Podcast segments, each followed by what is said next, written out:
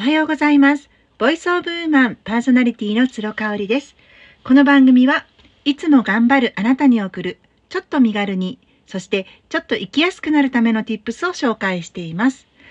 すべてすぐに実践できるようなことをお話ししております。ただ、まあ、私の我流というか試験満載の内容になっておりますので、これが正解というわけではありません。これだったら真似できるなとか参考にしたいなっていうところがあれば、どんどん実践していただけたらと思います。えっ、ー、とね、この前あのメールマガジンを、あ、今週もどうぞよろしくお願いします。えー1月年明けぐらいからずっと長引いておりました。なんかプチ不調、プチもやもやみたいなものが、やっと晴れてね、立春明けてしばらく経ちますけれども、やっとなんかね、自分の中でエンジンがかかってきたなっていう感じなんですよ。で、あの原因をね、探ってみると、まあ大体12月が私本当に大好きで、自分の誕生月である7月よりも12月が大好き。なんかこの、あの、終わり良ければ全て良し的なね、あの、感が満載じゃないですか。で、こうみんなと、良いお年をとか、今年もありがとうございましたとか、こう感謝の交換ができるっていうのが12月なので、大好きなんですよね。で、今年は、まあ、あの、子供たちが1週間ほど東京の私の実家に行ってくれて、で、あの、主人も福岡から東京に行ってくれたりとかしてたので、丸々5日間ぐらい一人だったんですよね、12月。年末ね。で、まあ何をするってわけではなかったんだけれども、やっぱりこう、会いたい人に最後会いたいなと思って、12月結構ね、私の中では頑張って足しげく、こう、外に出ていたりとかしたので、そのツケがね、来ちゃったよね。1月2月、立春後ぐらいまで長引きましたね。ただもう、あの大丈夫ですというかね、あのやっぱり私好きなことしかしてないし、好きな人にしか会っていないし、好きな場所にしか行っていないなっていうのを実感できたので、ここはね、あの、やっぱりこう、暗いトンネルの中を歩いているような感じなんだけど、いつかトンネルは終わるし、光が見えてくるっていうのも知ってるんでね、まあこうじーっと我慢して待機していたような感じだったんですよ。実はね。うん。だからまあ毎年こんな感じなんですよね。なんかもう自分の取説がよくね、あのー、わかるようになってきたというか、もう48年間生きてきて、で、特にこう揺らぎがね、体調とか感情の揺らぎが出てくるようになったのが、うん、45過ぎたあたりですよね。なんか老眼が進むっていうじゃないですか。45過ぎたらもう目やばいよってって聞いてたんですけど、私もともと目はね、近眼、もうド近眼だったんですよね。レーシックを受ける、えっ、ー、と、30代中盤ぐらいまで。もうとにかくもうメガネとコンタクトなしでは全く見えない、裸眼で生活ができないような状態だったので、このね、十何年間はね、レーシックしてから裸眼でずっと過ごせてるんでね、それまであった目のトラブルとかも激減しましたし、老眼がなんだよっていう感じだったんですよね。朝ライブでもこう手元のあのブローチとかをつけるときにちょっとこうあのピントが合わなくなったりとかっていうのはあるんですけど相変わらず本も別に読めてますしね目は疲れやすくなったなと思うんですけれどもあの特にその視力に関してはやっぱり10代20代の時の方が辛かったからコンタクトとかのトラブルがあってね。なので、今はそんな大したことないなって感じ。それよりかは、もう、あんなに過信していた自分の体力的なところが、全くもってうまく、こう、なんて言うんでしょう。車体と車輪がうまく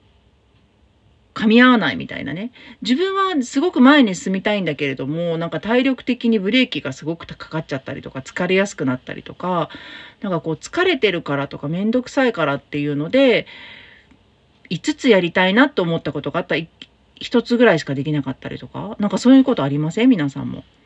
なんかね、そんな状態だったんですけど、うん、まあそれも、あの、カレーなんですよね。もう年を取るってそういうことだしっていうところで、あの、それでもまだ毎日子供たちのご飯作ってあげられてるし、自分の仕事もできているし、朝ライブもできているしっていうところでも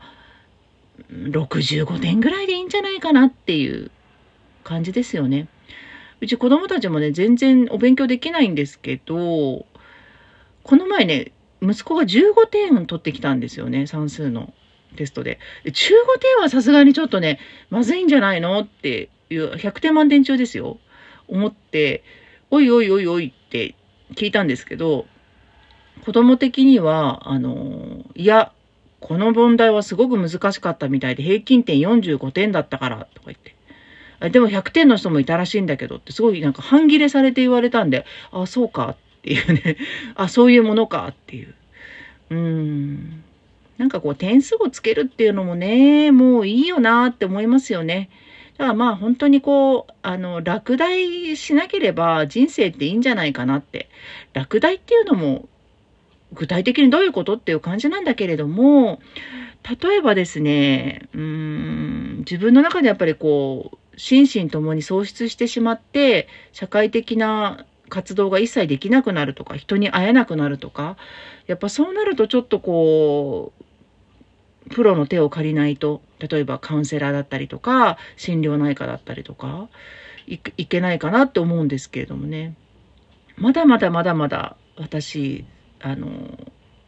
できてるなって。100点じゃないけど65点ぐらいで毎日いけてるなって思うので、まあそれでいいかなっていうふうに思うんですよね。で、本題に入りたいと思います。えっ、ー、と、先週のですね、えー、つろごろく、私のメルマガで週5日配信を最近させていただいている、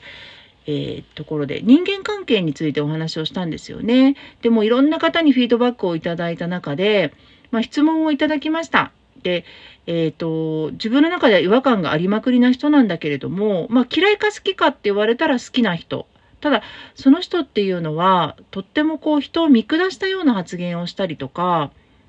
あのー、まあ、馬鹿にしたような意見、あの、発言が多い。だからまあ自分が一緒にいて、あんまりいい気持ちがしないんだけれども、こういう人がもし私の周りにいたらどう思いますかって言われて、いや、もうこれね、一択なんですよね。もう結論から申し上げると、私は絶対付き合わない。なんでかっていうと、意地悪な人が私嫌いなんですよ。で、意地悪な人ってね、なんで意地悪かっていうと、自分の中にまだ消化できていない、人に優しくなれないぐらい、自分の中にコンプレックスとか、なんて言うんだろう、傷ついた部分を持ってるから、人に優しくできないんですね。うん。だからよくこう、人をね、あの、殺めちゃったりとか、傷つけちゃったりとかする人っていうのは、あの、自分の中に、その、あるんですよ、傷が。大きな傷があって。それが癒されていないから人にアタックするっていうことなんですよね。だからあの人を見下したりとか、ま、まあ、マウントを取るとかっていう言い方しますけどもねそういう人って実は自分がバカにされたくないからすごい必死なんですよ。実は自分を下に見ちゃってるっていうところで私ね、もうそういう複雑な人とはあんまり関わりたくないなと思ってるんですね、正直。だって一緒にいて嫌じゃない？嫌じゃないですか。で、お金払って、あの、そういう人をこう癒してあげてくださいって言われたらまた話は別だけれども、その公的な場所でもなく、もう完全プライベートなところでそんな人に付き合う必要あるかなって正直思っちゃいます。で、私も実際いました。そういう人が。で、えっ、ー、と、見た目的にはとってもこう姉御肌で人望もあって、面白いし、ユーモアもあるし、おしゃれだし、うん、ここ大事だと思うんですけどね。すごく対外的に華やかな方だったんですよね。ただ、こう話すと、ものすごくこう偏見が多いし、職業差別も多いし、人の悪口、うん。で、なんかね、いつもね、見下したような言い方をするんですよね。で、私、それ、それね、正直気づいてたんですけど、まあ、年上っていうこともあって、1歳か2歳上なんですけどね、その方。まあ、そんなもんだろうなと思ってたんです。やっぱ関西の方ってさ、どうしてもあの、辛口になるし、こう、ツッコミっていうのがあるからね、どうしてもこう発言的に、あの、きつく見られる場合があるんですけど、なんかね、その人にはね、なんかきつくこう、突っ込む中でも愛を感じないなっていう部分があったんですよね。それがおそらくまあ彼女の学歴コンプレックスとか、容姿に関するコンプレックスとかがあったんだろうなって今思うんです。で、あのー、もう決定的になったのが、私のフランスの親友がね、その彼女に会った時に、なんであの人って、ああやっていつもこう、全部自分が知ってるみたいな感じなのって言われたんですよ。で、え、一回会っただけで、しかも数時間会っただけですごいなって思ったんですけど、なんであの人ってなんか、あの、上からなのって言われたんですよね。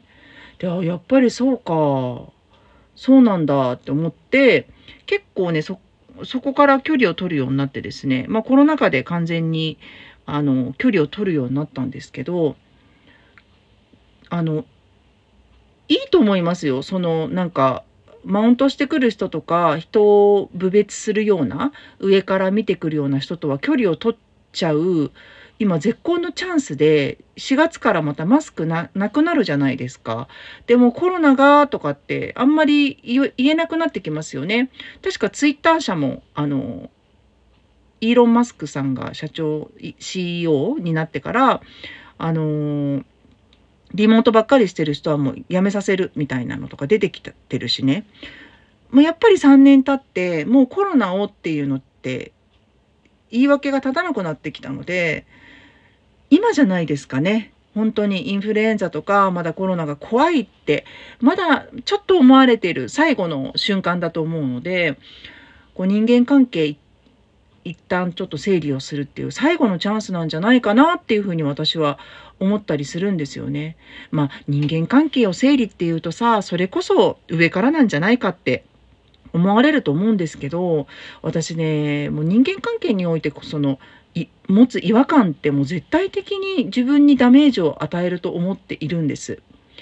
すごくこう人気がある人とかカリスマ性があるからとかフォロワー数が多いとかうーんなんかそういうので損得でやっぱり付き合っていると、まあ、前にね損得で付き合うことは何が悪いのって音声配信したと思うんですけれどもやっぱりねそれだけじゃ自分の心が疲弊するしうーん、損得で付き合う人間関係もあるかもしれないけれども、そうじゃない人間関係もやっぱ別次元で持っとかないと辛いよねっていうふうに思ったんですよね。ちょっと矛盾してるかもしれないんですけど、その辺のね、塩梅はご自身が一番よくわかってるんじゃないかなっていうふうに思うので、もう私たちも大人だし、ね、そんなにたくさんの人と一度に、あの、たくさん会える時間っていうのもなかなかないわけなんで、そこはね、もう素直になりましょうよというふうに思いますね。はい、今日も最後まで聞いていただいてありがとうございました。それではまた明日。